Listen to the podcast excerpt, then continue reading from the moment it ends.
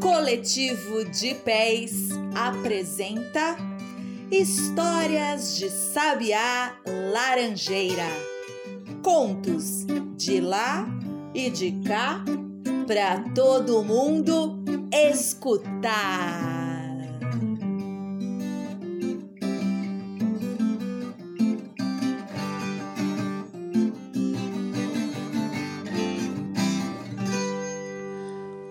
Presente de Manzandaba. Há muito tempo atrás, tanto, tanto, que você nem pode imaginar, viviam em terras africanas uma mulher chamada Manzandaba.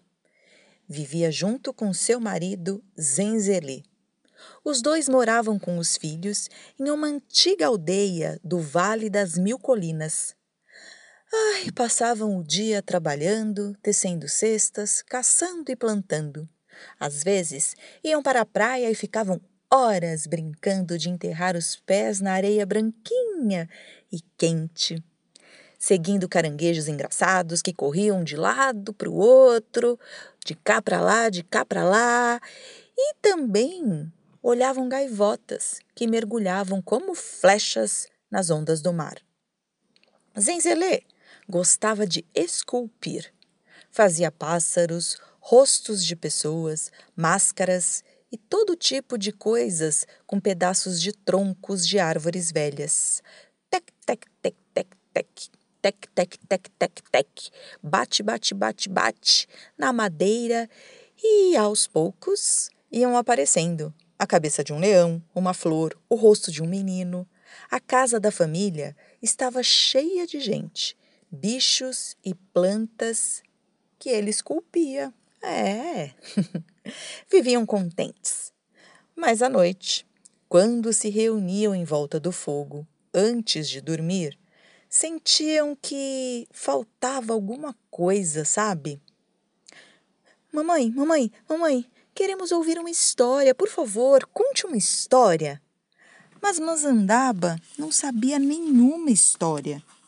Nem ela, nem seu marido, nem os vizinhos. Acreditem, ninguém por ali sabia nenhuma história. Manzandaba e Zenzelê tentaram aprender, porque, afinal, queriam contar aos filhos, né? Começaram assim, prestando atenção no vento.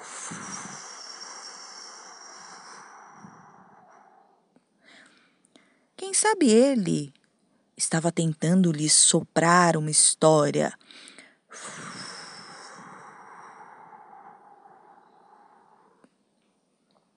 Mas não conseguiram entender nada. Escutaram as tempestades e o burburinho das águas do rio, mas também não foi ali que encontraram nenhuma história. Um dia, cansada de ouvir os pedidos dos filhos sem poder atendê-los, Manzandaba decidiu sair em busca de histórias. Despediu-se de todos e partiu. Ela resolveu perguntar a todas as criaturas que encontrasse pelo caminho se podiam lhe contar uma história. Depois de andar bastante, Manzandaba viu uma lebre.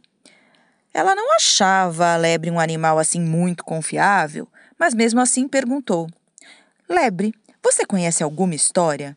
É que meus filhos precisam ouvir histórias, sabe? Histórias? Estranhou a lebre. Ora, eu devo saber centenas, milhares, milhões de histórias. Ah, então, por favor, conte-me algumas. Por favor, por favor, por favor. Bem.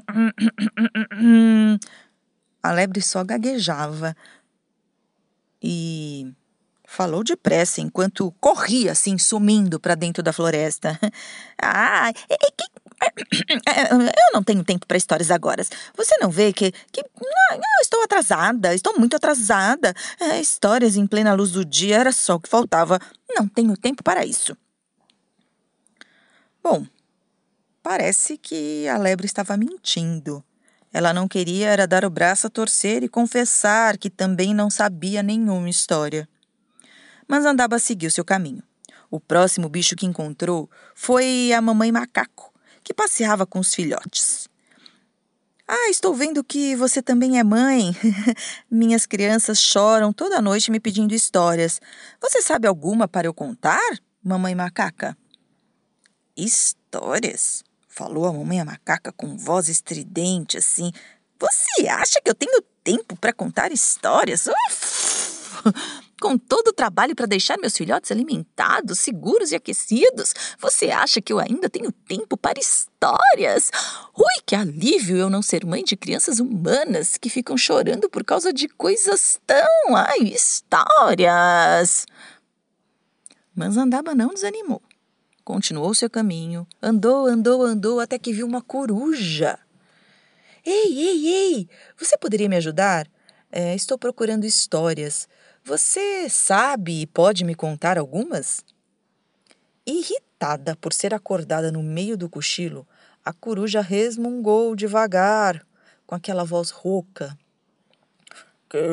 Quem, está fazendo barulho nas minhas orelhas? O que você quer? Histórias? Você ousa me acordar por causa de histórias? Ah, que falta de educação! E a coruja voou até um galho bem lá no alto para não ser mais incomodada. Ai, caiu no sono novamente. Mas Andaba seguiu o caminho, andou, andou, andou e agora encontrou um elefante. Por favor, elefante, você sabe onde eu poderia encontrar algumas histórias? Meus filhos e amigos da minha aldeia querem ouvir histórias e não temos nenhuma. Bom, o elefante era um animal muito amável e educado. Olhou nos olhos de Manzandaba e imediatamente simpatizou com ela. Minha cara senhora, não conheço nenhuma história, mas sou amigo da sábia águia que voa mais alto que todos os pássaros. Acho que ela pode te ajudar a encontrar essas histórias. Pergunte a ela, minha senhora. Sinto muito, mas é o que eu posso fazer para ajudá-la. Mas Andaba agradeceu e seguiu em frente, procurando pela águia. Ela a encontrou perto da nascente do rio e viu quando a ave mergulhou para agarrar um peixe com o bico. Águia! Águia! Manzandaba gritou com tanta força que a água derrubou o peixe que tinha pescado. Graniu a águia. O que é tão importante que me fez perder o jantar? Oh, desculpe, grande sábia águia. É, é, é que meu povo quer muito ouvir histórias e não conhecemos nenhuma. Você sabe onde eu poderia encontrá-las? Bem, disse a ave. Eu não sei onde encontrar histórias, mas sei de uma criatura que conhece os segredos mais secretos dos que vivem no fundo dos oceanos. Talvez ela possa ajudá-la. Manzandaba e a águia caminharam em direção ao mar. Quando chegaram à praia, a ave pediu que ela esperasse ali. Manzandaba esperou, esperou, esperou, até que finalmente viu a amiga voltar.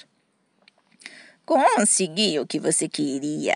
A grande tartaruga, minha amiga, concordou em levá-la a um lugar onde poderá encontrar essas histórias. Naquele momento, Manzandaba viu que as ondas do mar se agitavam, fazendo muita espuma e que uma enorme tartaruga saía das águas. Suba nas minhas costas e segure-se no meu casco. Vou levá-la para a terra do povo dos espíritos, disse a tartaruga com voz grave, piscando os olhos bem devagar. Sem pensar duas vezes, Manzandaba agarrou o casco da tartaruga e lá se foram elas para o fundo do oceano. Nossa, Manzandaba nunca tinha visto tantas coisas maravilhosas. No silêncio das águas, viajava por florestas, corais, cardumes de peixes coloridos, baleias, tubarões, arraias. Quando chegaram nas águas profundas, lá onde o povo dos espíritos vivia, a tartaruga deixou em frente aos tronos do rei e da rainha, que perguntaram: O que você quer de nós, ó mulher das terras secas? E Mazandaba falou do seu desejo. Vocês podem me contar algumas histórias? É que meu povo não conhece nenhuma. Sim, sim, podemos. Mas o que você poderia nos oferecer em troca? Disseram os reis. Ah, o que vocês gostariam? perguntou Manzandaba. Os reis pensaram um pouco e depois falaram. Ah, nós gostaríamos de conhecer a sua terra e o seu povo, mas nós não conseguimos viver assim fora da água e não podemos ir ao seu mundo em terras secas. Você poderia nos trazer uma imagem de lá? Assim conheceríamos sem ter que ir até lá. Manzandaba pensou um pouco e logo teve uma ideia. Posso sim, posso sim e eu vou fazer isso. Despediu-se dos reis e subiu novamente nas costas da tartaruga que a levou de volta à praia.